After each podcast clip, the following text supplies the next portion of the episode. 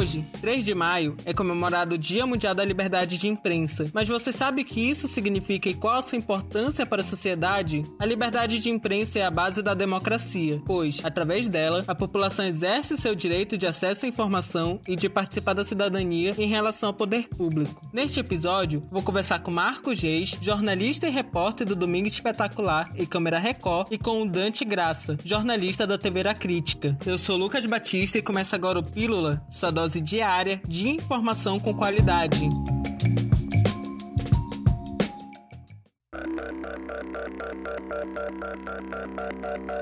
Marcos, qual a importância de uma imprensa livre em um país? A liberdade de imprensa, ela está diretamente ligada à democracia de um país. Se a gente observar a história do mundo, a gente vai ver que os países que controlam a imprensa que determinam o que pode ou não ser veiculado naquele país, não é um país democrático. Não é um país livre. Porque se a gente controla a informação, a gente está controlando o povo. E se a gente controla o povo, então não existe democracia. E para você, Dante, como a liberdade de imprensa é determinante para o trabalho do jornalista? A gente precisa ter a liberdade de ir num lugar, entrevistar uma pessoa e sem ser é, hostilizada, sem ser desrespeitada, sem ser destratada como se fosse representante de um lado A ou B. A gente só quer fazer nosso trabalho, né, mostrar o, o que está acontecendo, o que acontece, o que pode vir a acontecer em caso de uma decisão X ou Y. Então, essa, essa liberdade, essa possibilidade de transitar, perguntar, questionar sem ser desrespeitado, ela é fundamental e é condição determinante para o exercício da profissão, para o exercício do jornalismo. O artigo 5 da Constituição de 1988, do título sobre direitos e garantias fundamentais, prevê que é livre a expressão da atividade intelectual, artística, científica e de comunicação, independentemente de censura ou licença. A carta também assegura a todos o acesso à informação e resguardo da fonte, quando necessário, ao exercício profissional. Então, já aconteceu durante os anos de atuação vocês sofrerem censuras, tentativa de censura ou algum ataque? Já sofri sim, já sofri ataque que já sofri tentativa de censura, né? Já sofri censura judicial, né? Inclusive, recentemente, na época das eleições, já sofri pedidos de, de demissão, né? Uma, uma autoridade pública já pediu ao dono do, do jornal que eu trabalhava na época minha demissão. Né? Felizmente consegui passar por cima de tudo isso que aconteceu.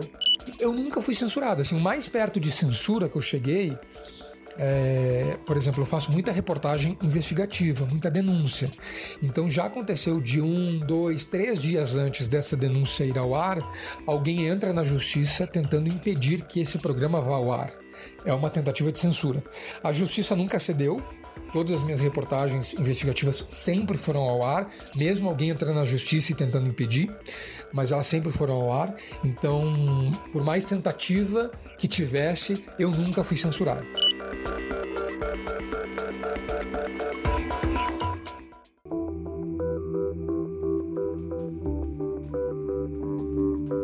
Historicamente, no Brasil, a ditadura militar trouxe censura à imprensa durante os anos em que esteve presente no país. Atualmente, com a polaridade política, as agressões e ataques aos profissionais de comunicação aumentaram significativamente. Segundo a Federação Nacional dos Jornalistas, FENAGE, no ano de 2020, cresceu mais de 105% os ataques à imprensa, seja de forma virtual ou presencial. Marcos, você acha que esses fatos estão ligados à política? A gente está vivendo um país polarizado politicamente.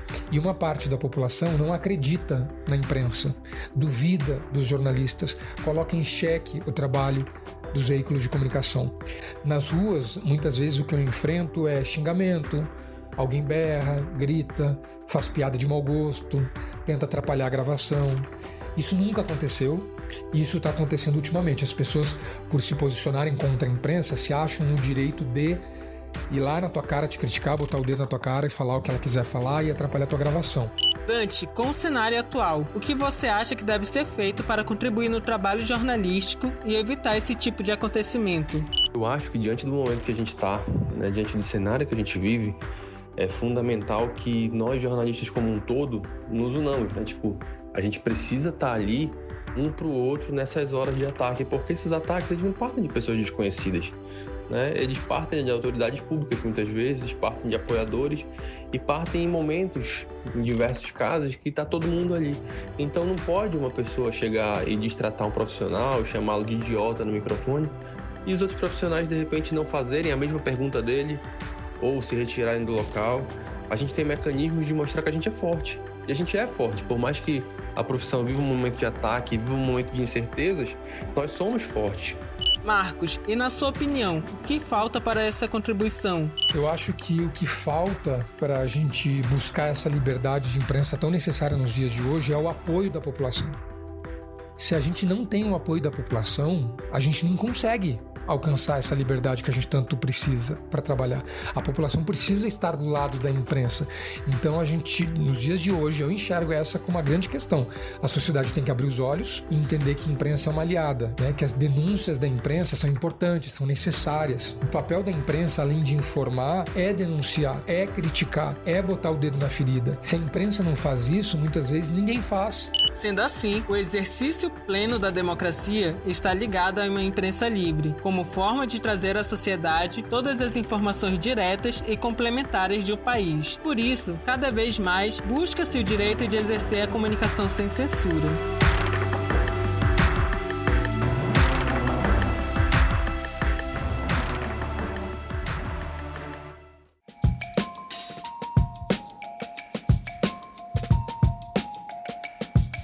Por hoje é só. O Pílula volta amanhã com mais informação com qualidade. Até lá!